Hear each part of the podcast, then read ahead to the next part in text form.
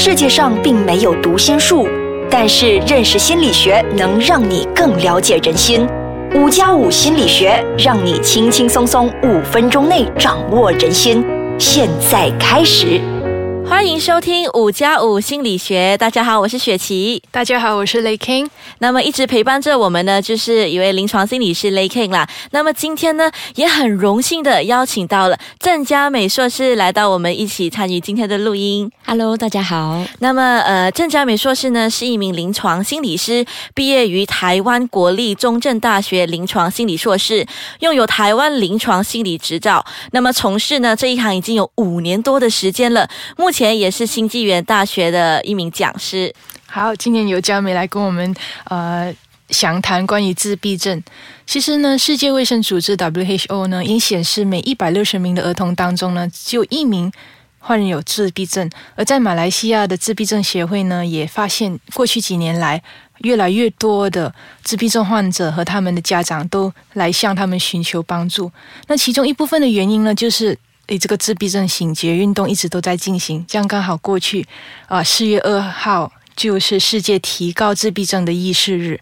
那不知道雪琪当我们提及自闭症的时候，你会在脑海中产生怎样的一个印象呢？嗯，自闭症，呃，在我脑海里的印象呢，就是，呃，他是一名不爱太说话的一个孩子，然后呢，他比较孤僻，然后没有朋友的，就社交圈子比较小，比较难与人沟通。可是我就不晓得这些是不是，呃，真的是这样的，他们。对，一部分是这样，但其实更大部分的人会对自闭症所产生的印象就是，诶，他们是不是天才儿童？嗯、但是你知道吗？其实根据精神疾病诊断守则的第五版 DSM-5，自闭症最新的名字是 Autism Spectrum Disorder，是叫做自闭症症候群，代表着自闭症患者的症状呢，其实是多样化的，不管是语言呢、社交能力。甚至是智力和他们的强项呢，可以说是相当复杂，也会因人而异。呃，那我们要请佳美呢，再跟我们更详细的解释一下自闭症的表现。嗯嗯嗯，其实自闭症是一种呃发展性的这个疾病哈，也就是说，他可能生下来的时候是天生的。那大致在三岁之前呢，就是我们就会发现说，呃。这个孩子可能有这样的一个症状，那他是有不一样的这个东西，不不一样的行为组合而成哦。所以，呃，我们常常有时候也会听到说，诶，这个小孩就像刚刚 Lakin 说的，诶，他有不同的面貌，会不会有的时候我们会听他有的孩子是叫做雅斯伯格的孩子，那有的时候我们会说是嗯雷特氏症，然后其实他都在这个自闭症的症候群的底下。那他其实主要有三个很主要比较明显的这个症状哦。那呃就很像刚刚就是呃主持人说的哈、他他们看起来好像社交上面有一些障碍，沟通上面有一些障碍这样子。呃，还有就是其实沟通方面的障碍是什么？譬如说他们在看人家的眼色的时候，我们有时候会觉得这样的孩子好像白目白目的，不太懂看人家的感觉人家已经说的话，他还要故意去犯那种错误。对，啊以前我就有看过一个孩子，他是妈妈很生气，然后就把玩具倒出来，当好不容易收好，妈妈就很生气的跟他说：“你再试试看啊。哇，通 你再常试试看。通常你听到这一句话，你的反应会是对，呃，我们就是不。敢了。对，可是这个孩子他是直接又再把玩具重新又倒出来，就像我们之前有说过的，就是他们也不懂得双关语这个东西，对吗？其实双关语呢，我简单解释一下，就是我们明知道我们听了这一方面的东西，我们是不敢再去冒犯，可是他们就很直白的把这个东西直接翻译，像刚才佳梅所说的，你再试试看，他就真的再去做了啊，结果就重骂了一顿。嗯对，没有错。所以好像他在呃理解人际互动的这些潜规则的时候，包括眼神、姿势、别人的心情到底是怎么样，他有时候是 catch 不太到的。那包括有时候他自己也不知道自己的心情到底是什么，然后所以表达方式可能也会比较奇怪一些。哦，譬如说，呃，之前有一个孩子，他其实很生气，不想要做一些事情，他就一直牵着妈妈的手，跟妈妈说：“妈妈回家，妈妈回家。”实际上，其实他是在抗拒，就是不想要做这件事情。那我刚刚刚有提到，就是你刚刚说好像自闭自闭不太跟人互动嘛？对。那其实，嗯，有些孩子他不是没有意愿要跟人互动哦，只是说看起来他的互动技巧比较差，然后不知道要用什么样的方式跟别人亲近，所以有时候看起来好像很奇怪，很靠近别人，但是却不晓得要怎么样用适当的方式去跟别人交朋友。那最后一个或许也是最明显的，有时候会发现说他有一些很常重复会做的。或者是很局限的一些兴趣，譬如说呢，呃，有一些小孩可能你可以看到从小他会把那个 Lego 啊一直排排排排排排的很长，或者是说他可能会只吃呃粉红色的东西，或者是只走同一条路回家。哦，对，其实就有一点像他很执着于某些东西，呃，他表达的方式就比较直接啦。只能说他的一些做的事情呢，我们是无法理解的。嗯，对。好，那么在我们现在呢，就休息一下。那么待会回来呢，就会跟大家细谈更多关于自闭症这一方面。好，欢迎回来。呃，刚才佳美有提到说，诶，关于自闭症的表现呢，其实有三种，就是语言上沟通能力有限呢，社交技巧和能力呢也是有限，再加上就是重复性的行为和有局限的兴趣。那还有呢？嗯，其实大致上是这样，但是有时候有一些孩子他可能在感官上会特别的，就是敏感哈，他们可能会需要摇晃自己的身体，旋转身体。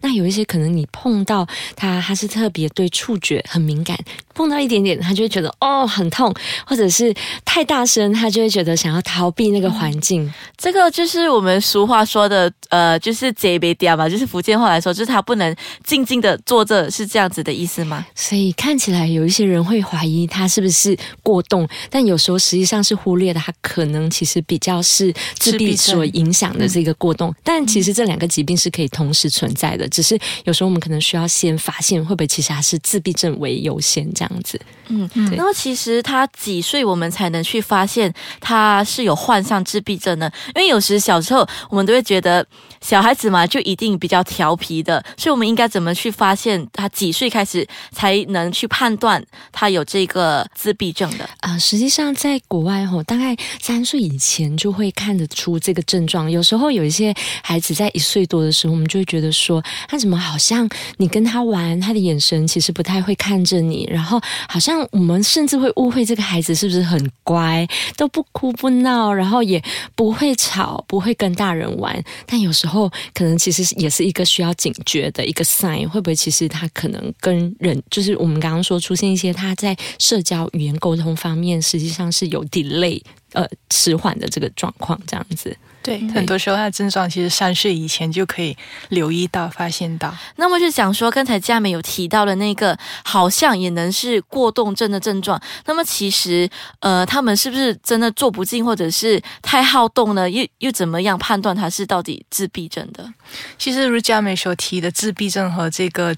啊，注意力欠缺跟过动症的，他可能是有 overlapping symptoms。那么就由我专家、专业人士的去观察呢，去了解到底他是因为自闭症的原因呢，而产生这种比较过动的倾向。例如说，如果他受到外来的刺激，嗯，可能他就会呃显得很焦虑。那可能家长的误解就是，诶，这个孩子有过动的问题。所以，呃。我们还是还会跟大家再多讨论一下关于过动症的，那让啊听众呢会比较了解这两个啊症状的相同跟不同之处。啊，最后呢还是交由专业人士的判断会比较好。嗯，那么在这里还有一个问题想要问佳妹，就是还有些什么原因会导致他们会患上这个自闭症呢？嗯，实际上目前的研究哈是还没有发现到呃非常具体的成因。那有的证据是觉得说可能是跟遗传的原因有关。那而且自闭症的大脑哈跟一般的人其实是。不不太一样。那也有的研究是发现说，他们的大脑，我们每个人的大脑里面都有一个 neuron，一个神经元叫镜像神经元，叫 mirror neuron。所谓 mirror neuron，就是说，当我看你在做这件事情的时候，我的脑袋也会在里面重复一遍。你在哭的时候，我的脑袋好像也牵动了我那个难过的神经，所以我好像仿佛可以看到，就是你也在难过一样。所以他们呃，过去有一些研究发现，诶，在自闭症的孩子。子当中，他们的镜像神经元是有缺陷的，所以他们很难理解人，很难模仿。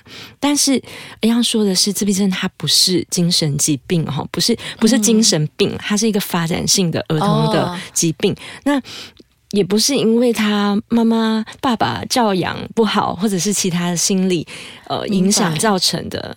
所以它一定是呃，就是自身问题的出现的一个障碍，对吗？就是它不会是呃后期再出现的是这样，比较是大脑的这个因素而影响的，就好像你天生下来可能你就比较容易近视的的这样的一个概念，就是而且他的这样子的一个偏差的行为，也不是他故意。想要跟你作对，所以才出现这样子的一个状况。嗯，对，其实是大脑部分的结构啊、运作啊、功能啊，跟一平常普通的没有自闭症的人有些不同，所以行为呢跟社交能力也出现偏差。那绝对不是说父母有冷淡的态度，还是教养不好而造成的。明白。嗯嗯。那么，如果我发现了孩子有了这个问题之后呢，我们应该要如何寻求帮助？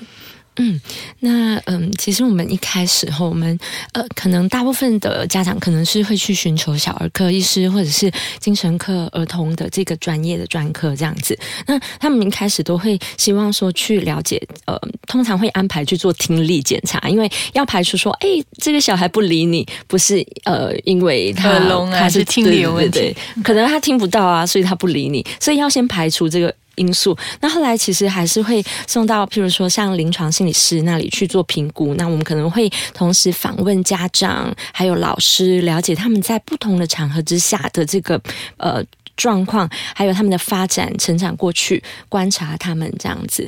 所以呃，我们可能还会做一些互动的测验啊，像是筛检跟诊断这些孩子，嗯。那在本地呢，如果到政府医院的儿科部门呢，去了解一下，如果要见儿科医生呢，需要怎样的一个步骤？需要什么样的转介信呢？见到儿科医生做一个心理评估，可能又在被转介到临床心理师那边去啊，就可以得到一个完善的评估。嗯，明白。那么今天就跟大家就了解了什么是自闭症，因为呢，就是它有很多的因素造成，所以你不能单靠。